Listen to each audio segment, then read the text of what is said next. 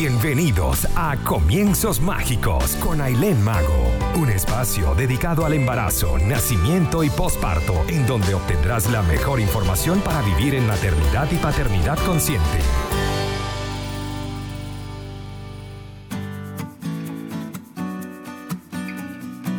Hola, hola, feliz tarde, feliz jueves nublado, con mucho, mucho frío acá en Santiago de Chile. Hoy 25 de junio. Estamos un domingo más acompañándolos a través de Conectados Contigo Radio, credibilidad, cercanía y entretenimiento. Recordémosles que pueden escuchar nuestro programa totalmente en vivo a través de www.conectadoscontigoradio.com o a través de nuestras distintas plataformas eh, descargadas a través de Google Play conectados contigo radio, en nuestras redes sociales también, tanto en Instagram como en Facebook. La dirección, producción general y los controles están a cargo de Maylin Naveda y por supuesto quien les habla, Aileen Mago.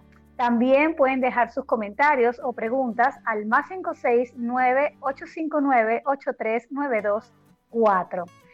Eh, Bienvenidos a un nuevo programa de Comienzos Mágicos, agradecidos como siempre de poder estar con ustedes, otra tarde llena de información para padres o futuros padres.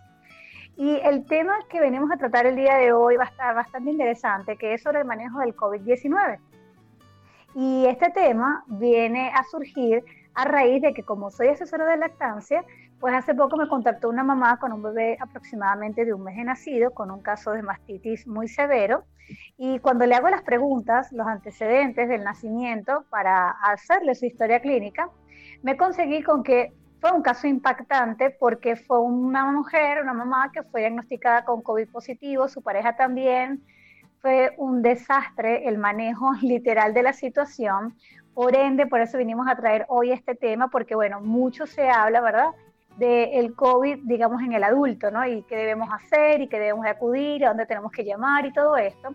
Pero realmente el reflejo de la historia de esta pareja es que es muy claro que con bebés pues no se dice absolutamente nada. Entonces hicieron mecanismos que quizás eran indebidos, pero por el mismo desconocimiento. Y a medida que fueron pues sucediendo todas esas cosas, dijimos, nada, tenemos que hablar sobre este tema. Y por supuesto, siempre de la mano de grandes expertos. Así que hoy tenemos a nuestra querida invitada, la doctora Sunil Febres, médico pediatra, eh, para aclararnos todas las dudas sobre este tema, ¿no? Eh, para resumir un poco y entendamos el contexto del tema de hoy, ¿verdad? Que es manejo del COVID-19 en bebés, ¿ok?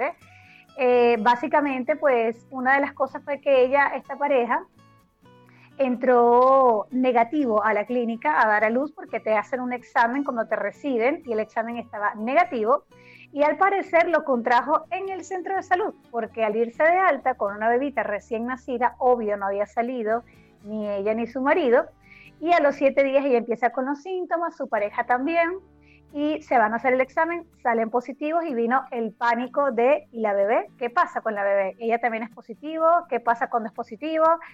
Y literal cargó a su niña, se la llevó a una clínica y ah, allá pues la acusaron de negligente, que le iban a llamar a la policía, que como si ella siendo positiva iba a estar en la calle, así que todo, sobre todo eso y mucho más, porque además también tuvo muy mala asesoría a nivel de manejo de la lactancia con un bebé tan pequeño, ¿ok? Sobre no le des la leche, si le des la leche, así que sobre todo eso y mucho más, vamos a conversar el día de hoy. Bienvenida doctora Sunil. ¿Cómo está? Buenas tardes, muy bien, gracias por la invitación. Encantada de tenerla aquí. Doctora, eh, por favor, corrobóreme, su Instagram es arroba pediatravenezolana.cl. Ok, tu pediatravenezolana.cl. Así que síganla por allí porque la doctora es bastante, bastante amorosa y muy, muy empapada en animar a las mamás con el tema de la lactancia y todo lo que requiere. Sí, eso Doctora, cuéntenos, ah, ¿cómo está la situación del COVID donde usted trabaja? Vi que en, estos días comentó que se tuvo que tomar sus días de descanso porque había como un alto brote y prefirió resguardarse. Sí, o sea, varios colegas han ido infectándose de a poco, uno a uno. Eh, y bueno, ya esta situación está cada día más generalizada, no solo en los centros públicos, sino también en los centros privados. Entonces, bueno, en vista de la situación, sí, decidí tomarme unos días, ya que principalmente estoy viendo recién nacidos, ¿verdad? Niños pequeños, o sea, los controles de niños sanos, básicamente niños grandes, estables, los suspendimos, ¿sí? Lo estamos haciendo por teleconsulta, o lo estamos eh, tratando de, no sacar de casa, pero de los chiquititos, bueno, eh, generalmente tenemos que cumplir. Entonces, bueno, decidí tomarme unos días, este, pero bueno, ya próximamente la semana que viene, eh, Dios mediante estaremos eh, incorporados nuevamente. Activo nuevamente, claro, así es, cuidarse usted para cuidar bien a los demás, así es, ese es nuestro, como nuestro lema. bueno, claro, este, el sí, literalmente el COVID, pues en Chile pues ha golpeado bastante fuerte, dos días estuvieron con unos números un poco disminuidos, pero hoy otra vez volvieron a subir, así que hay que hacer un llamado de conciencia correcto. Bastante, bastante intenso. Y lo que pasó con esta mamá, doctora, fue pues bastante particular porque tal cual, ella me dijo cuando me contactó, me dijo eso, es que no sabíamos nada que hacer, Eileen, porque mucho se habla del adulto, pero no desde la perspectiva del bebé, del recién nacido. Así que vamos a empezar a abordar ese tema por allí. Doctora, actualmente, ¿cómo están las estadísticas en Chile de bebés recién nacidos que realmente son COVID positivos? Ve, Aileen, eh, con respecto a los recién nacidos como tal, en realidad no hay estadísticas, ¿ok? O hay poca información oficial, ¿ok? Sin embargo, este, sí tenemos información reciente de la Sociedad Chilena de Pediatría donde se dice que un 10% de los afectados, de los pacientes positivos, son niños menores de 14 años, ¿ok? Con respecto a los recién como tal, no hay muchas estadísticas, pero esto se debe a que este, sabemos de que hay evidencia científica, o mejor dicho, no hay evidencia científica de que haya transmisión ni por la placenta, ni por el parto propiamente dicho, ni por la leche materna. ¿Ok? Eso, justamente, doctora, disculpe, sobre eso le quería preguntar porque el bebé, era sobre eso para aclararlo a nuestra audiencia, ¿el bebé nace contagiado ya o se contagia después que nace? no nace contagiado, ya que no hay, o sea, ya se han hecho estudios de PCR tanto en leche materna, este, se han hecho estudios, o sea, a ver si por, a través de la placenta pasa el virus, no hay evidencia científica de esto, ni, ni el parto propiamente dicho, pero ojo, hay algo que es importante y es que esta, esto es una situación inédita para todo el mundo, ¿ok? Esto es algo que nadie conocía, y entonces hay muchos estudios, están cambiando mucho los protocolos, pero hasta este momento, ¿verdad? no hay evidencia de que haya otro mecanismo de transmisión más que el, mecanismo directo por gotitas o por superficies contaminadas.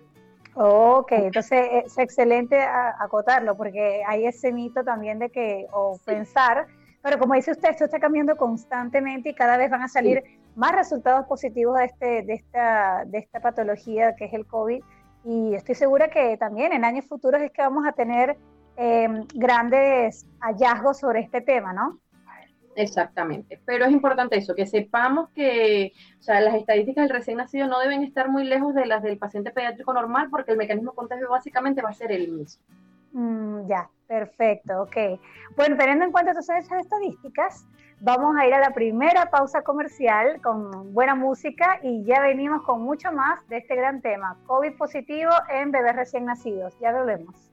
Ya estamos de regreso en el programa del día de hoy, donde el tema es manejo del COVID-19 en bebés. Tenemos como invitada a la doctora Sunil Febres, médico pediatra de arroba tu pediatra piso venezolana.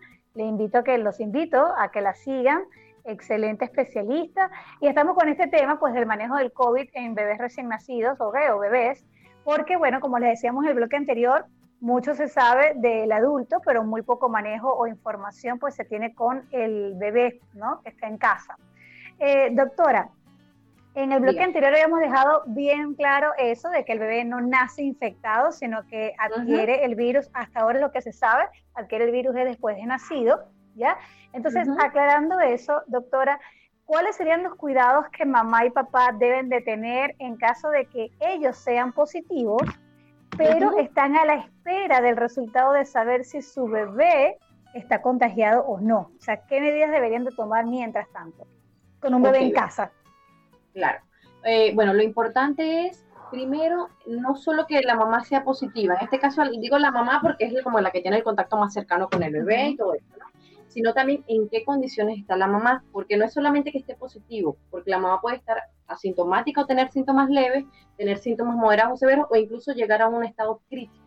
¿Ok? Entonces, eh, la condición clínica de la mamá es súper importante para determinar cuál es el protocolo a seguir o cuáles son las recomendaciones de la Sociedad Chilena de Pediatría. ¿Ok? Perfecto. Aparte de eso, no es igual un niño que sea un niño a término, sano, sin ningún tipo de enfermedades de base, a que sea un niño prematuro, de bajo peso, con alguna enfermedad parecida, una cardiopatía congénita, donde vamos a ser mucho más extremistas con, las con las técnicas, las recomendaciones a seguir, ¿ok? Las medidas. Perfecto.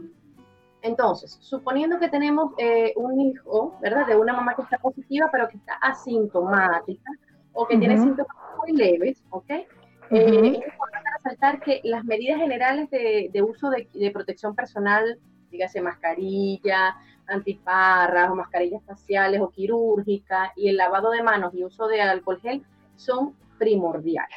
Bueno, en estos casos las vamos a hacer, bueno, las vamos a cumplir mucho más, ¿ok? Sí. Ahora, ¿qué va a cambiar? O sea, lo que vamos a cambiar un poco, digamos que es la parte del apego y del contacto piel con piel, ¿ok? ¿Qué vamos a recomendar? Que se utilice en este caso, o después que la mamá se haga el lavado de manos, que tenga este, colocada la mascarilla eh, quirúrgica, este, ¿Puede dar pecho? Sí puede dar pecho, ¿verdad?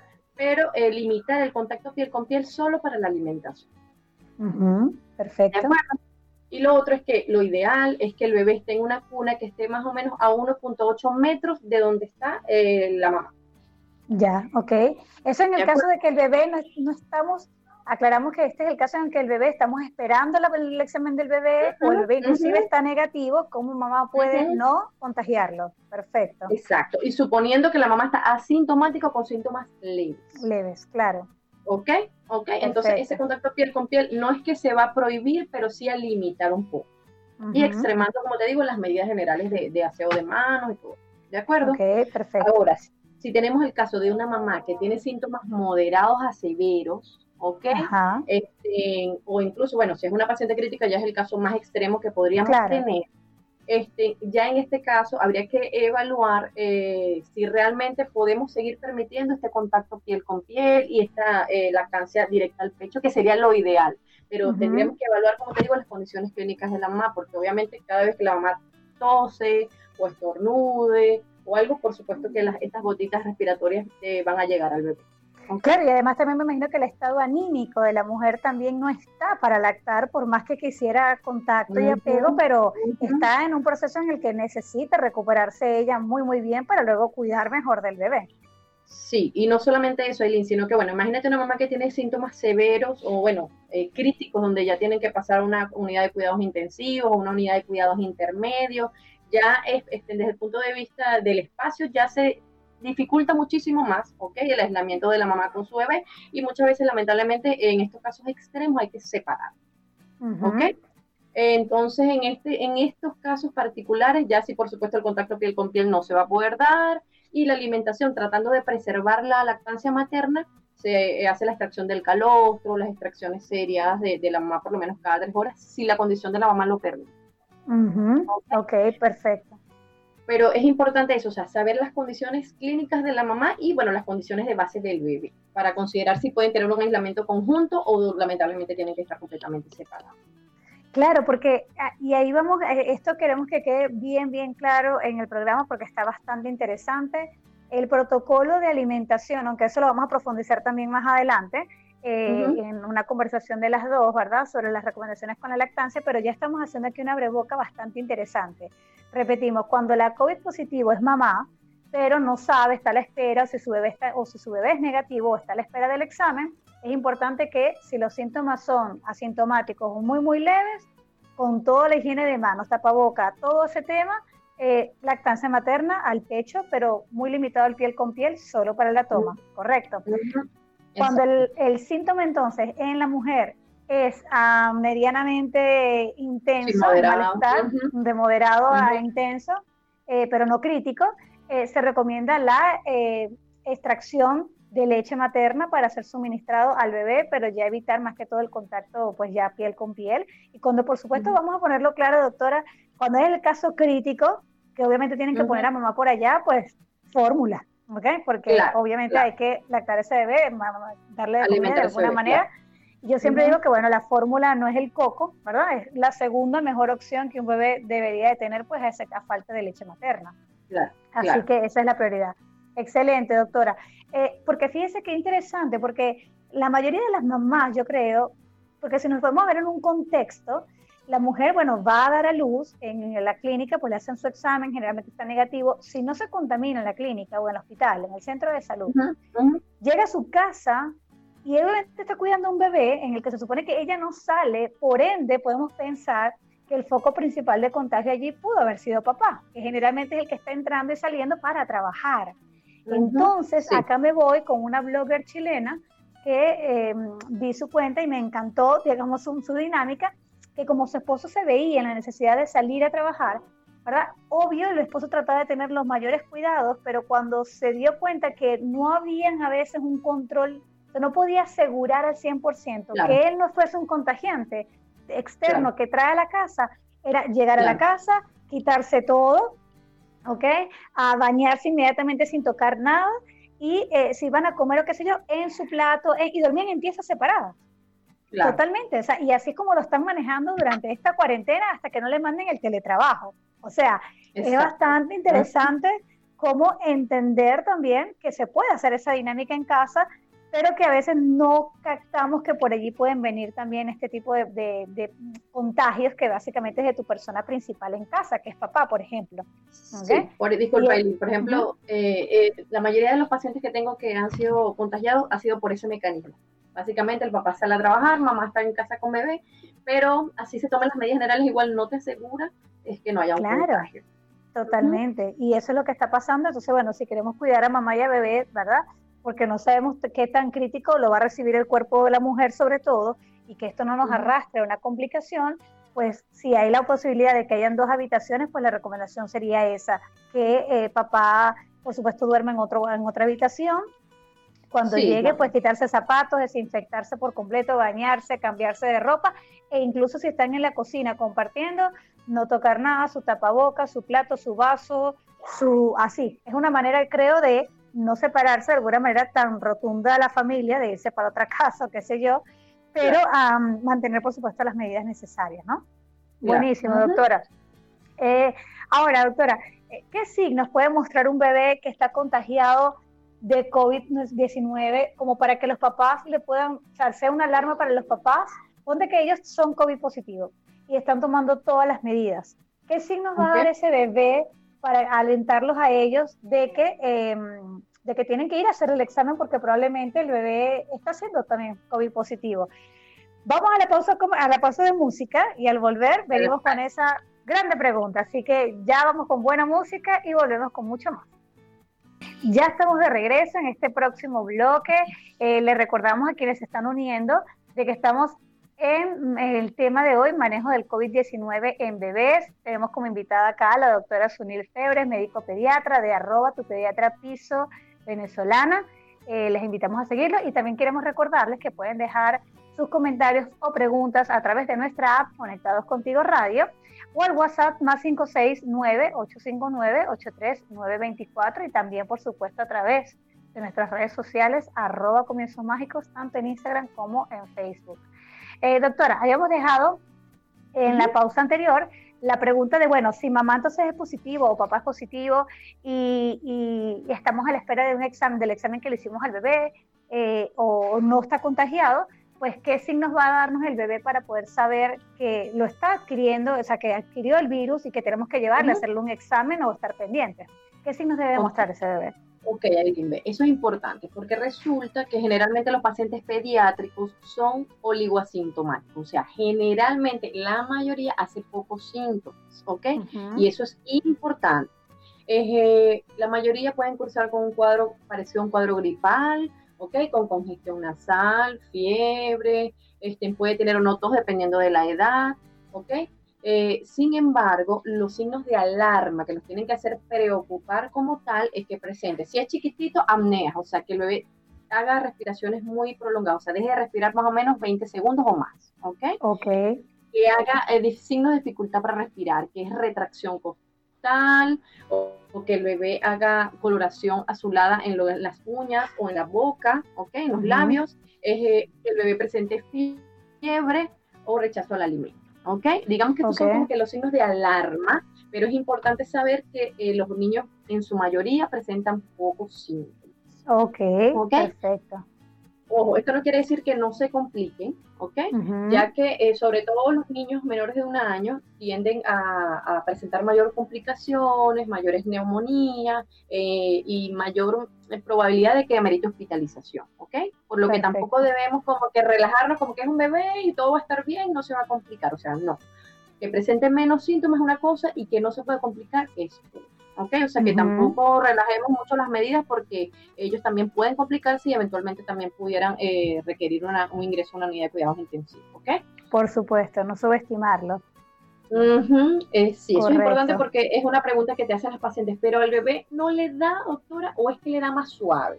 Entonces, eh, todavía está como esa duda, sí le da y sí se infecta, solo que generalmente presenta menos síntomas, sin embargo, se han encontrado últimamente niños que días o semanas después de la infección por COVID hacen una afectación multisistémica, afectación renal, gastrointestinal, respiratoria, en piel, ocular, o sea que afecta múltiples órganos y evolucionan de una manera mucho más torpe, ¿okay? Afortunadamente es un porcentaje pequeño de los pacientes, pero igual hay que estar atentos porque eh, puede ocurrir. Por supuesto, por supuesto. Muy bien, doctora. Y eh, el bebé que es positivo en este caso, ¿hay que tener algún tipo de cuidado en específico? O... suponiendo que ah, todos son positivos en casa, igual siempre, siempre debemos respetar las normas de aseo, el lavado de manos, el equipo de protección personal, porque igual los virus este, tienden a comportarse de una manera diferente dependiendo de la carga viral que esté expuesto el paciente. Entonces, no es porque el papá esté, esté positivo, la mamá positivo, la positivo, igual no vamos a respetar las medidas eh, de prevención general que ya hemos hablado. Siempre debemos respetarla, siempre. Lavado de manos antes y después de carga, de alimentarlo. Hay algo que es importante también y es el, manejo del, del, del, del bebé. Eso tiene que manejarse con mucho cuidado, tiene que botarse en una bolsa, cerrar la bolsa, eh, o sea, tener cuidado con este control discreta porque por allí también se piensa que es un mecanismo que podría este, esparcir el virus, ¿ok? Ah, ok, perfecto, perfecto. Está buenísimo ese dato, doctora. Bueno, y, justamente una de las cosas que hizo, por ejemplo, la pareja del caso que comenté en un principio, es que cuando ellos se sintieron mal y empezaron, por supuesto, los cuidados de, del contacto con el bebé y uh, fueron a hacerse su examen, eh, salió positivo. Una vez que salió positivo, dijeron, bueno, ¿y la bebé? Entonces ellos cuidaron mucho sus extremos eh, para, para, acercarse a la bebé. Y eh, cuando lo hicieron, le hicieron el examen a la bebé esperando el resultado y cuando arrojó que la bebé era negativo, inmediatamente solicitaron a un familiar para que se quedara con la bebé. La familiar la vino a buscar para ellos cumplir su cuarentena totalmente lejos de la bebé. Ok, ok. Y en este caso interrumpieron la lactancia, supongo. A ese punto al que voy, porque justamente toda la mastitis severa, malacople, etcétera, que se acarrió, fue a raíz de que no mantuvo la lactancia materna. Claro. Y fíjate, ella tuvo, ella se sintió mal, pero yo creo que entra en ese cuadro en el que podía extraerse y dársela. ¿Me explico? como un cuadro intermedio. No, ella no se sintió, no, que no sintió nada, pero tampoco se sintió súper grave, pudo cumplirlo en casa, así que ahí se, se cuartió, digamos, un proceso importante. Por el, el mal manejo de la situación, muchos le decían, y por supuesto que te pones a buscar referencias, ¿sabes? entonces llamas a amistades o médicos de allá de Venezuela, entonces le preguntas, escuchas al que está aquí, escucha al que está allá, y yo, eh, no es por pensar obviamente que Venezuela no, en los médicos de Venezuela no estén actualizados sobre el COVID, no para nada eso, pero obviamente acá, o sea, en Venezuela los casos han sido mucho menores. Muy puntuales, que acá, que está el epicentro de todo, pues estamos constantemente alerta y lo, llevamos los cuidados, digamos, un poco más allá de lo que quizás puede tener un país que todavía sus números están bastante bajos. Gracias a Dios, porque menos mal, menos mal. Pero sí. Ajá, sí, sí. En ese caso, tranquilamente pudieron haber hecho extracción de leche materna, eso sí, lavado de manos previo a la extracción, lavado de manos después de la extracción, esterilización tanto del extractor como de la mamadera o del biberón, o sea, extremar las medidas, pero sin duda este bebé pudo haber recibido leche materna, de esta manera entonces eh, evitábamos la mastitis, manteníamos la producción de leche, alimentábamos al bebé adecuadamente y nos hubiésemos ahorrado este, este mal rato eh, que pasó la mamá con respecto al, tema de la mastitis. Y súper importante porque probablemente ese bebé eh, está en relactación y tal vez podamos rescatarla, ojalá que sí, pero en muchos casos no se puede y bueno, y es lamentable. Pues Justo lo voy a ver este viernes, así que vamos a estar en ese caso. Ya estamos en un proceso de relactancia, así que este viernes va a ser decisivo para el acople. Vamos a ver qué tal nos va. Estoy segura que bien. Ahora, eh, doctora, y bueno, ya hablamos de los signos que va a tener el bebé, ¿verdad? Que nos debería llamar la atención. Y básicamente lo que nos dio estarían como los signos de alerta para pensar que el bebé necesita ser hospital, eh, hospitalizado. Estarían los que usted comentó, ¿no? El hecho de que se pone moradito las extremidades, que hace apneas. fiebre, rechazo al alimento, apneas, digamos que son los signos de alarma con los que literalmente tenemos que correr, ¿sí? Pero los síntomas clínicos como tal sí pueden ser como un resfriado común, congestión, tos, fiebre. O sea, son muy específicos. Incluye tener síntomas intestinales como diarrea vómitos, ¿ok? Ya, eh, eso, básicamente. Ya, perfecto, doctora. Bueno, vamos a otra pausa musical y al volver seguimos con estas más preguntas que tenemos para la doctora Sunil, que estamos sacándole el jugo y aprovechándola al 100%. Ya venimos con más.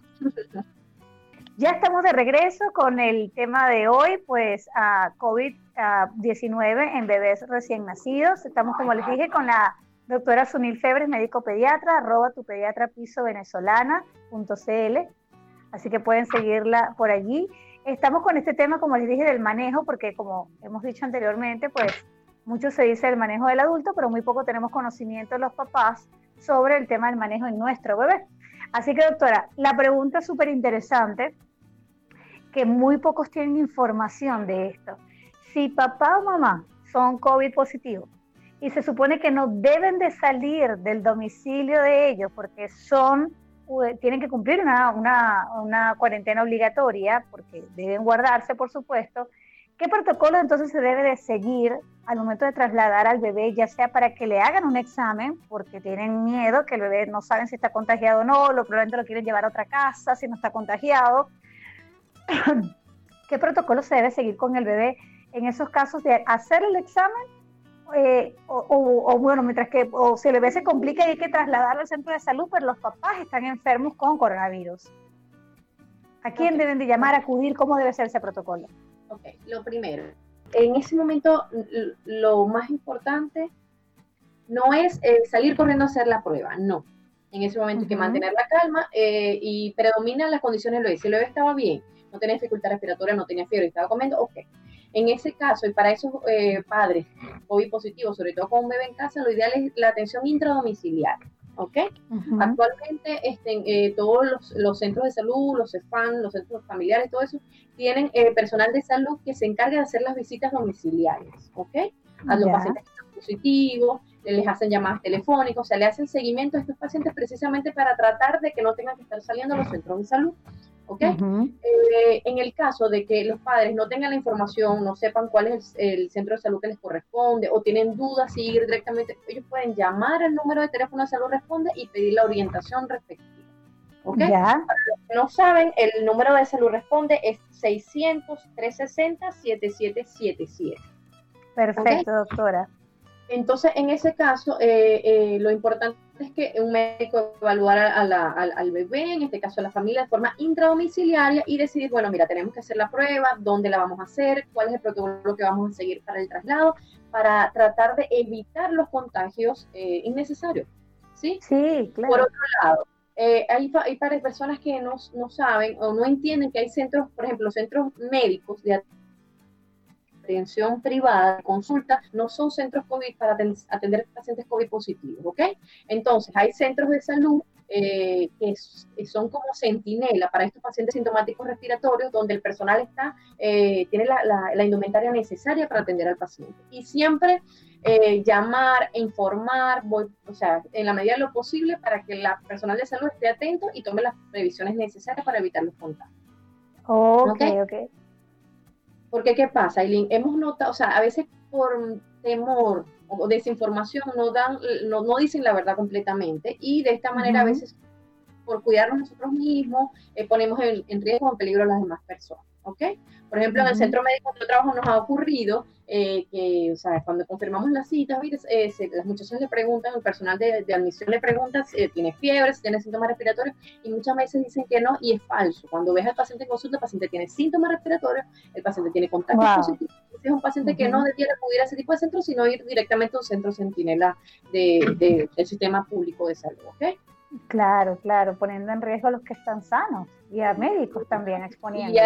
Y, en general y a todas las personas que se encuentran en la sala de espera. Entonces, o sea, tratar de como de respetar esos caminos eh, están hechos para eso. Y siempre claro. por ejemplo, los casos más severos eh, se están manejando en los hospitales, pero si es un paciente que está estable, que tiene síntomas leves, eh, lo ideal es que no se dirija directamente al hospital, sino acudir a los centros de atención primaria que están destinados para esto y estén de allí ellos deciden si es necesario eh, referirlos o derivarlos a un centro mayor complejidad. Entonces, doctora, que se pudiese decir que si mamá es positivo, papá es positivo, tienen un bebito en el que como no guardaron los cuidados antes de, porque no sabían que iban a estar contagiados, seguramente ese bebé, por supuesto que es positivo, pero el bebé está comiendo normal, está todo tranquilo, etcétera, y ellos salen positivos, pues no salir, quedarse en su casa totalmente, ¿no? Eh, o sea, notificar, inmediatamente notificar, este, respetar las medidas de, seguridad y entonces, bueno, eh, pedir las, la atención médica inmediata, pero tratando de que sea intradomiciliaria, ojalá sea intradomiciliaria, para entonces eh, seguir los pasos de esa manera, tratando de no exponer al, al, personaje sin necesidad. Claro, porque lo que estábamos hablando durante la pausa es que justamente esta mamá, que fue la que yo creo que su misión fue habernos dado este lindo tema para conversar el día de hoy, ¿verdad? Eh, es el tema de que mm, de lo que hablábamos, pues de que ella, más bien por medio de la desinformación, porque no tenían idea de este tipo de protocolos que se deben de tomar, ella agarró y lo que hizo fue que su esposo y su y ella no se vieron positivos, se asustaron de que si mi bebé va a estar positivo o no, lo cargaron literalmente y se lo llevaron a una clínica y le hablaron hasta de denunciarla y demás, ¿no? Cuando ella obviamente no tiene, no tiene la idea de esto. Claro, claro, pero es eso, pues más o menos saber cuáles son los sistemas pues de atención eh, y bueno, tratar de, no exponer a, las personas más de lo que realmente este, lo amerita. Totalmente, doctora, así es. Eh, doctora, y ya teniendo claro entonces estos protocolos, eh, estaba, bastante interesante el hecho de que usted me comenta de, que tal cual, pues a veces el, paciente pues omite que se siente realmente mal y aún así va a una consulta, ¿no? Así que hay que tomar bastante conciencia con respecto a ese tema. Doctora, cuéntenos, ¿y qué pasa con la lactancia si mamá está positivo? Hemos hablado un poquito sobre eso. Eh, eh, de cómo, bueno, de cómo debe ser el manejo de la lactancia y ahí juntas lo vamos a, descifrar. Perfecto. Eh, bueno, eh, en caso de que la mamá tenga síntomas leves o esté asintomática, las medidas generales, ¿verdad? El uso de la mascarilla. lo ideal es que la mascarilla no esté más de 6 horas puesta, ¿ok? Siempre y cuando no esté mojada, la mascarilla esté en buenas condiciones. Ojalá y podamos cambiarla cada 6 horas, ¿ok? Y siempre el lavado de manos previo a la alimentación del bebé. ¿ok? Eh, en, este eh, caso pudiera ser contacto piel con piel, o sea, lactancia materna directa, ¿ok? Y em, tratando de limitar el piel a piel para la alimentación, ¿ya? En caso que el bebé esté negativo. Si ambos están positivos, bueno, en ese caso se respeta la lactancia materna a libre demanda, pero tomando igual las medidas de prevención, lavado de manos y todo esto que hemos hablado anteriormente.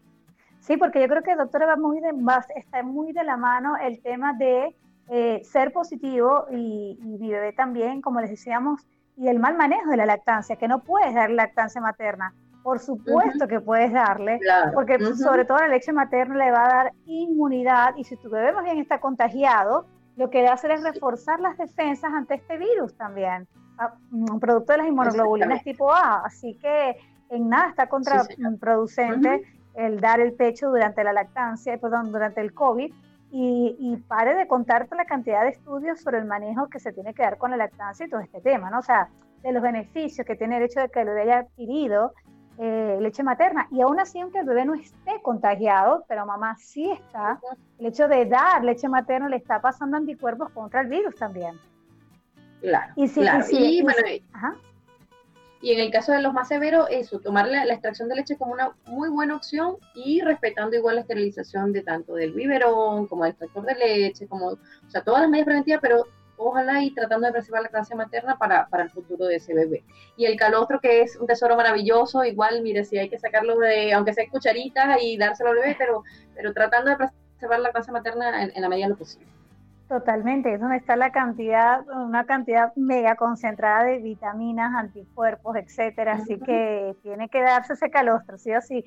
Y por supuesto es muy importante eh, que, la, que la mujer que haya decidido mantener su lactancia en diferido, es decir, en, extracciones y dárselo en mamadera, más allá también de, por supuesto, del cuidado de manos, aquí va a ser súper importante la frecuencia de las extracciones que esto es lo que va a mantener tal cual la producción como si tu bebé se estuviese pegando al pecho. Es decir, la recomendación es que por lo menos sea diario cada dos horas, ¿ok?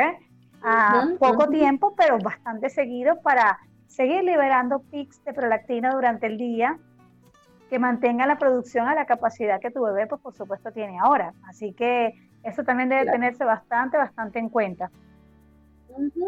para evitar una mastitis también. Sí, totalmente de acuerdo con ya, porque creo también que esta, que esta, esta, este, ¿cómo se llama? Este caos que está ocurriendo con el tema de la lactancia y el manejo del COVID y todo esto, es que como les decía, o hay bebés que no están siendo amamantados o hay un número grande de mujeres con casos de mastitis. Así que el pecho debe estar descongestionado la mayor cantidad de tiempo posible y si siente malestar de, de mastitis, etcétera, pues por supuesto. Ahora, doctora, no ¿Sabrá usted si el manejo de medicamentos con una mastitis interfiere con el proceso del COVID o no está al tanto de eso? Bueno, en realidad, si la paciente amerita el uso de antibióticos, se pueden utilizar. O sea, eh, el COVID es, es, viral, ¿verdad? Y en líneas generales no amerita tratamiento antibiótico, pero si el paciente lo ameritara, ya sea por una complicación de una sobreinfección bacteriana, se puede usar sin problema. ¿Ok? Así que, bueno, en este caso, si la paciente tiene una mastitis, se hace su manejo de antibiótico-terapia y, no, tiene por qué interferir con la evolución natural del COVID. Ya, perfecto, perfecto, doctora. Y em, ahora, doctora, el, protocolo también a seguir una vez que pasa el, hay que entender también eso, que también hay mucha duda de que, bueno, si tuve COVID y fui positivo y ya cumplí mi cuarentena y ya me siento bien y ya todo pasó, ¿puedo contagiar a otra vez a una persona? O sea, soy contagiante. Bueno, eh, eso todavía está en estudio, ¿ok? Eh, desde el punto, o sea, se dice que a los 14 días más o menos ya, ya fue el pic de la enfermedad, ya eh, no somos contagiantes, sin embargo está la duda de, primero, si podemos recontagiarnos, este, la respuesta inmunológica, cuánto tiempo dura, o sea, todo este tipo de, de interrogantes están todavía sobre el tapete, se están investigando, este, lo que sí es que eh, incluso tengo padres que me lo preguntan, doctora, ya cumplí la cuarentena, ¿será que ya puedo salir? ¿Será que me hago el examen para allá? Yo digo, oye, pero en la medida de lo posible traten de mantenerse en la casa por lo menos 21 días, ¿ok? O sea, una semana después de la cuarentena y en la medida de lo posible que puedas evitar salir, hazlo, porque es que este, todavía esto, esta información está muy cambiada. Totalmente, totalmente, doctora. Y esto es muy importante porque eh, no solamente eso, puede, puede ser reincidente en el caso, eh, sino, y, imagínate, volver otra vez a, a, volver atrás y, definitivamente cocinar un caos totalmente, ¿no? Sí, entonces, bueno, esto todavía está en estudio el tema de, las reinfecciones, de la respuesta inmunológica, cuánto tiempo dura, todo esto este, se está estudiando bastante en este momento, ¿sí? Pero, eh, bueno, estaremos informando las actualizaciones que hemos tenido con respecto a eso. Sí, por supuesto, porque definitivamente es un tema que, como decimos, cada vez va a ir creciendo y va a ir demandando pues más atención y la lupa, por así decirlo, en cómo se va a ir desarrollando este virus que sobre todo es tan importante y está, está en pleno estudio realmente. Esto está pero empezando. Así que de hecho, las actualizaciones van cambiando muy a menudo, muy a menudo, porque hay, muchísimos estudios con respecto a manejo, complicaciones, inmunidad, eh, eh, posibles vacunas, o sea, esto es una información que no es estática, es una información que está cambiando constantemente y tenemos que estar atentos a todo esto. Totalmente, así es, doctora. Em, doctora, ¿alguna recomendación adicional que quiera brindarle a las parejas? ¿Algún, ajá? No, bueno, eh, quería darle información a las futuras madres o a las madres de que la información que estamos dando no es ni para hacerlos entrar en pánico, porque no es la idea, yo creo que ya tenemos suficiente pánico, pero tampoco eh, a flexibilizar las medidas, ¿ok? Las medidas de confinamiento, las medidas de, de, equipos de protección personal, o sea, tenemos que mantenernos bien claros en que este, estas medidas tienen que continuar de manera indefinida, ¿ok? Eh, porque muchas, a mí me gusta que mis madres estén informadas y siempre les, les digo información, me gusta que estén, esto se está haciendo por esto y por esto y por esto, eh, no para que entren en pánico, sino para que sepas qué es lo que está pasando y por qué lo estamos haciendo, ¿ok? Entonces eso, mantengámonos firmes, el hecho de que a los bebés eh, o los niños generalmente son asintomáticos no quiere decir que no se puedan complicar, así que las medidas persistirán por un buen tiempo y bueno, este, esperemos que pronto eh, salgamos de esto. ¿sí? Claro, y, mantenernos firmes con esto. Claro, y como ya le dijimos también en uno de los bloques anteriores, pues ya le dimos una idea que si papá es el que está saliendo y entrando eh, a, trabajar, pues tomar super medidas extremas con papá. Para no porque este virus no respeta... Y porque ya vemos que de ahí generalmente es como que viene el, viene realmente el contagio, ¿no? Del que más sale y entra, ahí es el que tiene más tiene mayor probabilidad y que este virus no respeta raza, ni edad, ni sexo, ni condición económica. Este virus nos puede tomar a cualquiera de nosotros y entonces no sentirnos como que a nosotros no nos puede ocurrir. No, nunca confiar, nunca confiar. Así eh, y bueno, eso básicamente. Ya, perfecto, doctora. Fue un honor y un gustoso haberla tenido el día de hoy. Estoy segurísima que nos vamos a volver a reencontrar para eh, un tema parecido a este o muchísimos más porque hay mucha tela que cortar. Así que ya saben, la doctora Sunil Febres, arroba tu pediatra piso venezolana, eh, ubíquenla en Instagram, eh, excelente profesional para todos ustedes, papás.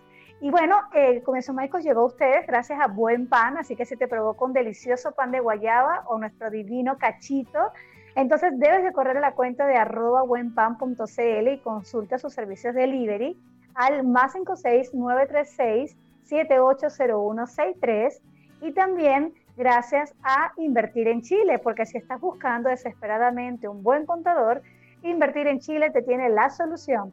Así que evita tus multas en la declaración de renta y contáctalos al más 56964346579. La producción eh, general, controles y dirección estuvieron a cargo de nuestra querida Maylina Vega y por supuesto quien les habló y los acompañó el día de hoy, Ailén Mago. Besitos, se cuidan y que tengan feliz pronto fin de semana. Chao, chao, nos vemos el próximo jueves.